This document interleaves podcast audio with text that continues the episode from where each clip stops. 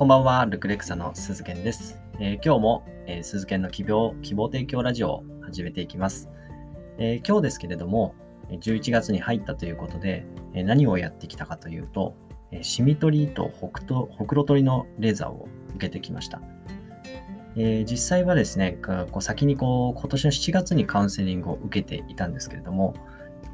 えまあ、今日ですね、実際に受けてきたという形です。で、ここにはすごく大きな理由があって、これが今日話すテーマになっています。で、えっと、自分自身は、シミのレーザーを受けたのは今日初めてで、えー、普段は自分のスキンケアとかでシミの対策っていうのは十分できていたんですけど、ちょっと、えー、そうですね、6月ぐらいから少しほあのほくろが出てきてたんですけど、それすごく初めはですね、もう本当に1ミリも満たない程度で小さかったんで、これ自然とこう肌の生まれ変わりで取れるかなと思ってたんですけど、えー、なかなか取れなくて、しかも微妙にちょっとずつ毎月見ていくと大きくなってるなと思ったので、これ例えばもしかするとこう、大きくなると、例えばがん細胞みたいな感じになって、えー、まあちょっとその、初期に対応した方がいいかなと思ったのと、あと去年の夏からなんですけど、右頬の上の方に一つ、左頬の、えー、上の方に一つ。これどちらかというとこめかみの下ぐらいになるんですけど、ちょっとこう、えー、普通の肌の色とは違う茶色いこう褐色状。まあ、わかりづらいですよね。まあ、簡単に言うと、普通の肌色よりもちょっと茶色いようなシミがあって、でこれだけだったら僕は全然、えっと、化粧品とか、え普段のケア、えー、自分の場合は美容針とかを使うと、えー、解消できるっていうふうにわかるので自分でやってしまうんですけど、ただ僕がえこの時にちょっとこれじゃ自己処理が危ないかなと思ったのは、そのシミのように見えるものが少し膨らんでいたんですね。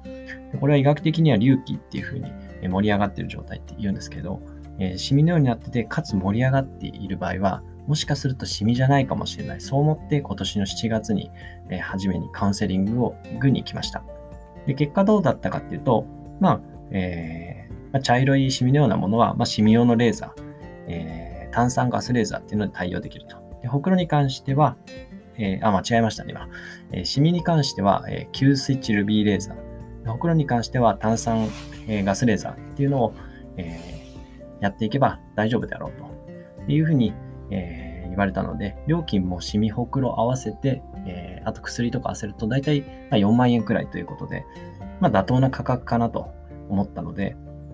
まあ、そこの時点でやろうとは思っていたんですけど、ただ一番重要なのが、えー、いろんな美容医療とか受けてきた方の感想を聞いたりとか、まあ、情報を得ていく中で、大切なのは、えー、実はレーザーって受けたからといって、えシミやほくろが改善するケースって、えー、まあもちろんあるんですけど、どちらかというと、ウェイト的にあの大事なのは、えー、アフターケアのをしっかりしないと、結局はシミは前より濃くなってしまったりとか、えー、ほくろもよく変化したかわからないっていうケースが、え、多くなります。えー、実際にシミ取りレーザーとか例えば、えー、受けるとどうなるかというと一時的にシミが濃くなってそれがかさぶたのようになって剥がれていってで元の肌色に戻っていくというような、えー、プロセスを、え、経ていくんですけれども、え、ただその後の、え、例えば紫外線対策が、え、悪かったりよくある例は、例えばプールに行ってしまったり、ほとんど日焼け止めとか使わずにプールに行ってしまうとか、あとは実際あったりはバイクのツーリングに行って日焼けしてしまったとか、こういうケースがあると、えー、レーザーをした方が逆にシミが濃くなってしまうというような形になってしまいますので、えー、そそこのケアがすごく大切です。あとは、えー、今レーザーをした後、自分は消毒をしてもらって軟膏を塗って、でその後にテープを貼っていて保護しています。これ3日間ぐらい、えー、続けるんですけど、逆にこの後に、例えば強く擦ってしまったりとかすると、えー、強く擦られたところっていうのは、えー、そこを守ろうとして、えメラニン色素っていうのが出てくるので、やっぱりまたシミが濃くなってしまうっていうような形になるので、結局はシミ取りレーザーをしたしたとしても、その後のアフターケアが悪かったりとかすると、えシミが逆に濃くなってしまうっていうケースが結構多くありますので、まあ、自分はそれを知っていたので、7月に受けると紫外線量が結構多い時期なので、それよりも、秋冬とか、になってからやった方がいいなと思っていたので、自分は7月にカウンセリングを受けたんですけど、実は11月に、え、レーザーを受けています。で、その次に大切なのが、大体美容医療は僕、私自身も医療レーザー脱毛とか、ニキビの光線治療とか、フォトフェイシャルとか、そういったものは全て受けているんですけど、その後に大抵、えー、ダウンタイムと呼ばれる、えー、治療後の回復期間っていうのが必ずありますので、それを計算してスケジュールを組まないと、えー、翌日が、例えば赤みや腫れが出たりとか、ちょっと傷が出ていたりとか、まあ、そういう形で、ちょっと日常生活がこう大変になってくる時もありますので、スケジュールとかに余裕を持って、えー、やった方がいいなと思って、えー、どちらかというと、こう、人と会うのが少なかったりとか、外に出るのが少ない、そんな時期を選んで自分は今日にしました。ですから、えーまあ、レーザーを打った後はアフターケアが大事で、自分の場合は洗顔をした後に、えー、一回しテープを剥がして消毒して軟膏を塗ってもう一回テープを貼っていくこういったことを3日間やっていってその後は紫外線対策強くこすらないあと私の場合は、美白に関係していくサプリメントですね。例えばビタミンこういう場合はビタミン C ビタミン E ビタミン A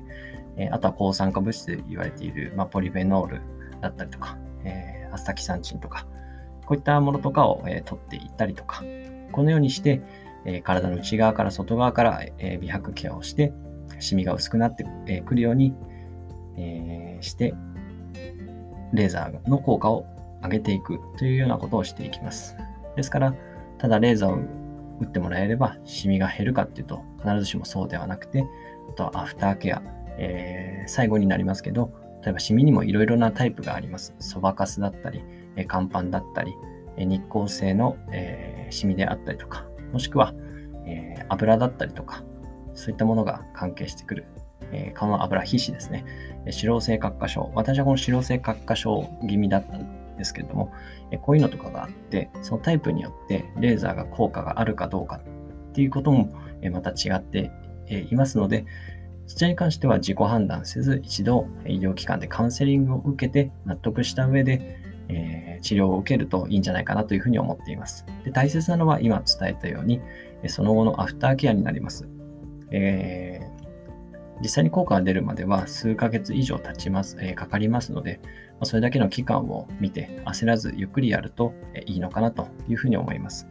自分の場合は肌トラブルとニキビとか白性皮膚炎とかシミとかシワとかっていうのを対応しますけれども、そういう場合は大体の人が想定よりも早く効果を望みすぎることによって失敗してしまう。逆にお金をと時間をかけすぎてしまうっていうようなことがよくありますので、そこに関しては期間も事前に調べて、これくらいかかるんだなって自分で納得してスタートすると、途中大変なことがあっても乗り越えられるかなと思いますので、え、そういったところも気をつけられるといいんじゃないかなというふうに思います。自分はまず3日間ですね、しっかりとテープを貼って過ごして、その後紫外線対策をすると。で、3ヶ月以降であれば、もし効果が出づらかった場合、もう1回、え1年間の間であれば、最小者、もう1回、無料でできるということだったんで、まあ、そういうことも使いながら、しっかりとシミをケアしていきたいなと思います。